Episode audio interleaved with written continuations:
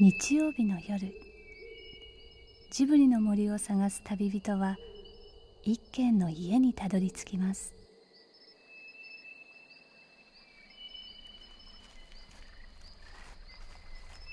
ジブリの森のラジオの川のほとりそこに立つレンガの家はスタジオジブリ鈴木敏夫さんの隠れ家です。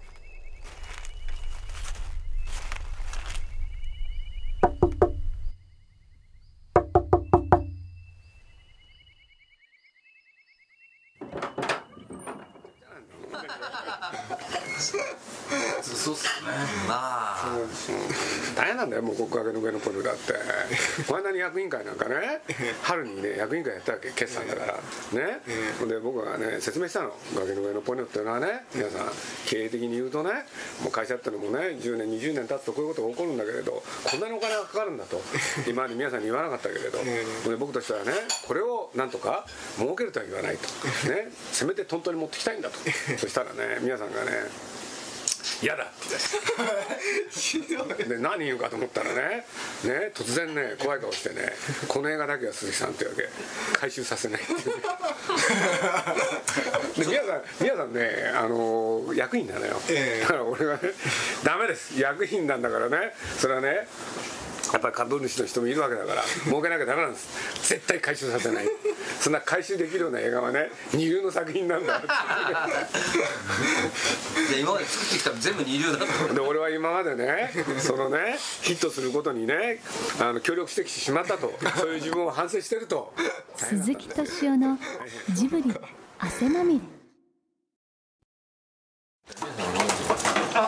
これシャドウ入れるのは皆さん大丈夫なんですか？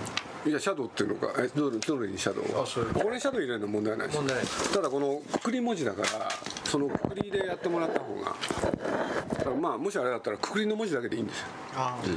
江戸さんこれタイトル自分で書いたの初めてじゃないですか？ゲド戦記で僕がやったでしょ、で息子でやったから俺頭にきたって言って今度は自分で書くって言ってこれでやってるやっぱりやっぱり対抗意識。最高意識が。大事ですね。美味しく。おかしいよなもう鈴木さんには二度と頼まないとかわけわかんない今までずっと俺がやってきただろうって言いたいのに。鈴木さんはゴロのもんだみたいな。いいよいいよどうせ。も うどうせゴロのにか何バカなこと言ってんのかねもう。でも大概ねこれで映画終わるでしょ？終わりっていうどっちが書くか揉めるなるほど大事ですよね。大体半々返ってきてるんですよ。そうなんですか。宮さんが書いたり僕が書いたり。あそうそうそう。最後の文字。あれいつも終わりで終わりでしたっけ？そう。いつも終わりですよね。そうだっけ？で終わりってね字をね。ほんでもうしょうがないからもう春なんかも僕終わりって書いたらねこの終わりっていう字は下手だとかね。うるさくてもう。それどうしたの自分で書いたんですか？いやいやそのままやっちゃったんですよ。うん本当にもうあんまり気にしないですよ皆さんって。例えばロゴなんかもね全然気にしない人なんですよ。だからこちらが勝手に作ったやつでね「千と千尋」の時だけは珍しくねあなんか言ったけれど。でもやっぱり鈴木さんが変えたもの以外はゆ許さないわけですよね。割とそうっすねあの人やっぱ信頼の上の来るんですよ。あちょっとお城書いたからねロゴ書いて。ほんで書いてって言われたらねもう要するに5分ぐらいで書かなきゃいけないんですよ。あそうなんですか。そう。これ30分かかったら怒っちゃうんですよ。あなるほど。そう。そういう人だから。いやもうね本当気が短いおっさんばっかりだ。そうですね。確かに。宮崎さん気が短い短いせっかちせっかちって言ってたらそその宮崎さんが「鈴木さんは本当にせっかちだ」ってブリブリだからポスターの絵柄って僕は大体決めるんですよ。要するにそういうものに時間をかけることに対して怒る人なんですよ。よしとしない。あそんなことはちゃんとやれみたい。なでも今回のポニョだけはすごい喜んでくれたみたいで。なんか最近評価が高いんですよね。あ そうなんです。これでわざわざね僕のいないところでね西村っていうのを捕まえてね「あのレイアウトしたの誰?」って言って「いや鈴木さんですよ」って言ったら「へえ」なんて聞きに来たらしいんですよ素晴らしい。これいいし俺も気がついてなかったけど本当顔全体まだわかんないんですもんね、これは本当に気になるんです。映画「崖の上のポニョ」の主題歌の発売が迫りその記者発表の準備などでたくさんの人が出入りしてレンガ屋もなんだかちょっと騒がしくなってきました。崖の上に少しずつ嵐が近づいてきたようです。でも。あの期待されないようにするのがうまいんだよね。ああ期待されるのが一番諦められ諦められるように持っていく天才ってことだね。プライ 普通プライドがあるよなでも人間藤巻さんプライドについてはどう思ってる んですか？プライド？ん？何？なんですかプライドってみたいいやまああの固く言うと現代人ってプライドに悩んでるわけでしょ？そうですよ普通。え？そうなんですよ。みんなそうなんですよ。うんですよねそう。プライドがストレスを生んでるんですよ。え？だからみんなそれに苦しんでるわけでしょ？だから藤巻さんってそのプライドってのはどうなってるのかなって。プライドの定義は何ですかね？一回も聞いてみたことないですけどね。いやいや。誇り。あ考え込みましたね。自尊心どうなってるんですか？自尊心ないよね。ないない見たことないよ。あの少し真面目な話をするとですね今回、まあ、あの久石さんが本当に頑張ってくれてで当初ね歌を3つとか4つぐらい作りたいななんて言ってるうちにどんどん増やしちゃったんですよ。これで今のところ実はね6曲もできてましてねこれでその歌、まあ、もちろん「崖の上のポニョ」この主題歌を、まあ、藤巻さんに歌ってもらったんですけどね。実はポニョのお父さんで藤本っていう人がいるんですけどね。そのテーマを、えーまあ、藤岡藤巻さんに作詞をしてもらいこれでお二人に歌ってもらうと。そういう歌もできてるんですよね。そうなんですよ、うん、久石さんすごいいい曲なんで仕入れろって言われてすごい苦労したって嘘ですけど。いやもう割とサクサクっといつも通り書きましたけど。鈴木さんの指示がねもうこういう詩を作れっていう指示がもうとっちらかってんですよ。作っていった鈴木さんあ宮崎さんがなんか違うよとかいう話になる。だからまあねちょっと正確な詩は忘れたんですけど、まあ、もう誰もあの神様など信じないみたいな詩があったんですけどね。そう言われると宮崎駿はねそうじゃないだろうみんな神様信じてるよ。ってね逆のことを必ず言うんですよ。で神様をみんなが信じてるってやつを見るとねいやそんなみんな神なんか信じてないよってね逆の逆をいくっていうねこれよくあることなんですよ。でもこれ皆さん本当に気に入っちゃってすごい喜んでましたよ。まあお父さんの歌なんで、まあ、我々父親なんでね2人ともね。その辺で、まあ、らあの思い入れはあのできたと思うんですけど。そんな時にこそ頼りになる人たちが今夜もレンガ屋に笑いの火を灯しています。そうポニョの主題歌を歌う55歳のおじさんデュオ藤岡藤巻の2人。そして CD の制作を手掛けるヤマハの佐田美穂さん。ジャケットをデザインした博報堂の小松俊弘さん。笑い声の中にジブリの音楽の秘密が隠れているのかもしれません。もともとね、まあ、最初この歌を作って世の中に出すのは来年の3月にしよう。3月ぐらいかな。年明けのね、まあ、1月とかせせいぜい3月ぐらいかななんて。まあさっさんたちともそんな話を最初のうちはしてたつもりですけれど、そしたらある時にね東宝のプロデューサーがねジブリへ来てね、えこれで聞かせたんですよ、えそしたらそのプロデューサー市川ピエールって言うんですけどねそれコピーしてくれませんかって。これできたばかりの時にそう言われたんですよ。ほんで僕ね「ダメだよお前。お前なんかに渡したらネットに載せちゃうもん」っつってね。そしたらね彼がね「これクリスマスプレゼントにいいんじゃないですか」ああでその彼は子供ちょうど持ってるんですよ。そのぐらいの。うちの子にねぜひ聞かせたいっつって。これでねそのアイデア頂いてね要するに12月あのいつかまあねクリスマスに間に合うようにっていうまあなんていうのかなそういう何気ない一言がね、ええ。なんかすごく僕に響いてくる時はそれに従っちゃうっていうところあるんですけどね。あそうですか。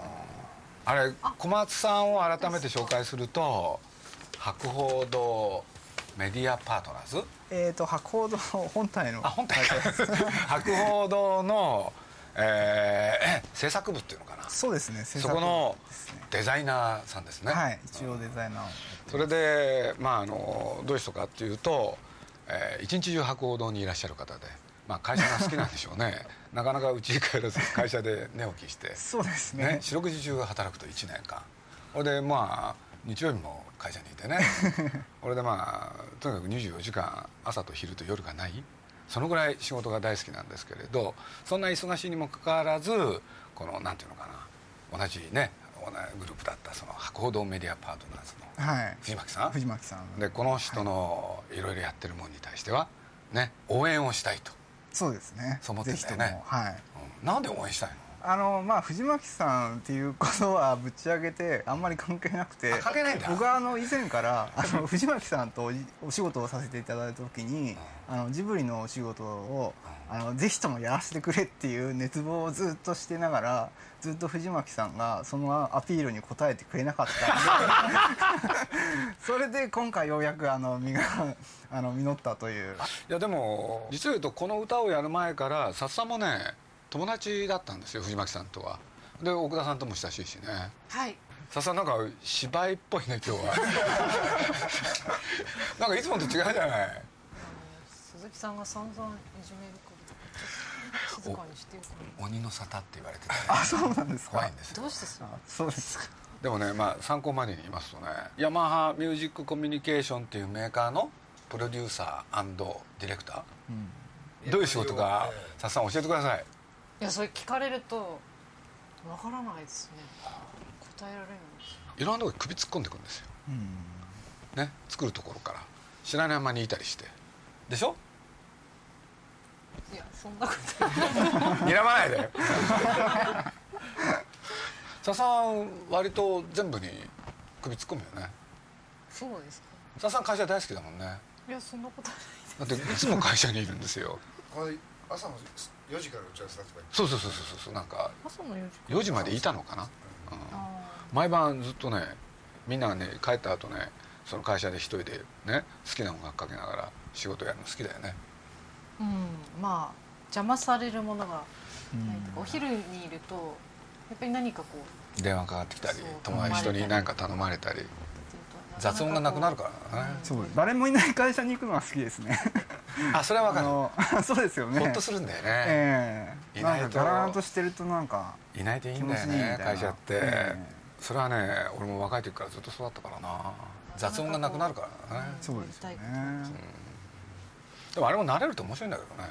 ああなるほど僕僕もね昔週刊誌っていうのやってたでしょ。えそうするとね編集部にね50人ぐらいいたんですよ。ええ俺で電話は鳴るわね。えそうですよね。それから誰かが声かけてくるえわ、で実を言うと原稿書く時ってその中で書かなきゃいけないんですよ、ええ。で最初入ってねこんなうるさいところでどうやってやるんだろうって思ってたんだけれど、見てるとね先輩たちにねええ。片手でね電話をこうやってやりながら、ええ。右手で書いてんだよね。ああ俺でねいつか俺もああなってやろう、ええ。でやってたらねできるようになるんですよ。あそうで人に声かけられてもねあのなんていうのかな自分のそある精神状態によっては、ええ。あのある真剣な状態に陥ったら何にも聞こえない状態になる。誰かが大きく声出してもその雑音の中にね混ぜちゃうっていうことができるんですよ、なるほど、うん。で原稿がねちょっと原稿で詰まってる時はね、ええ。その声を聞いてみようとかね。で人も考えてくれるんですよ。あ、ええ。声かけても一生懸命書いてる時はそれ以上声かけないとか。あ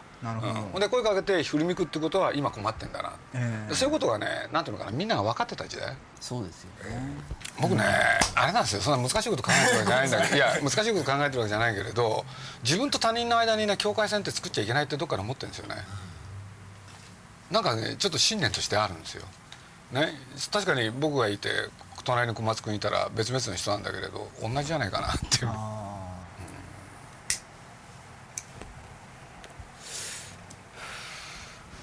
でもまあ何て言ったって今回はこのこのなんていうんですかポニョの絵とこの3人の絵写真これに尽きるんだと思います。あのねまあこれ映画のワンシーンなんですよ俺でまあ主人公のね宗介君って男の子がお母さんの運転する車の横にその、えー海岸でね見つけたポニョをバケツの中に入れてそれを手で大事そうに持ってる。そうするとその宗介君も多分ねこのポニョが上目遣いにこうやってじーっと見てるでしょ？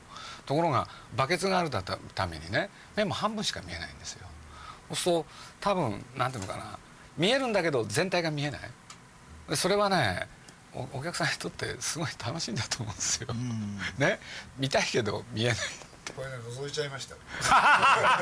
見えないけど覗きますよね。そう。この目の下の顔はどうなってんだろうだからこれもね僕としてはねやっぱりエンターテインメントのつもりなんですよ、あのなんて言ったらいいかな。分かる人には分かる人に分かればいい、っていう商品が溢れてるって気がするんです僕僕はそうじゃなくてみんなに分かるものが作りたかったんですけれど、映画の本内容もそうなんですよ。そうですか。シンプルなんですよ今回。すごく。